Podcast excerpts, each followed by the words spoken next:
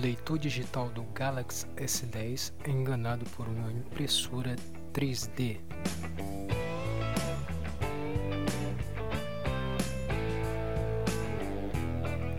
O leitor de digital do Galaxy S10 já está dando o que falar, e a Samsung já conseguiu uma primeira baixa da função e o seu leitor facial.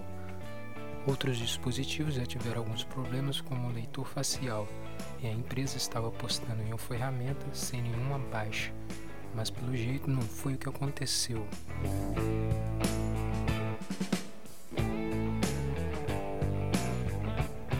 O Galaxy S10 e o seu leitor de digitais que é embutido na tela era muito aguardado, já que com ele a Samsung esperava que o problema com o leitor digital enfim seria resolvido.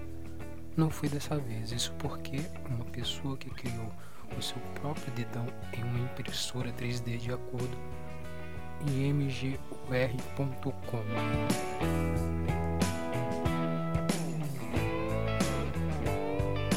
Clique no link na descrição e confira o artigo completo no site do TechWord.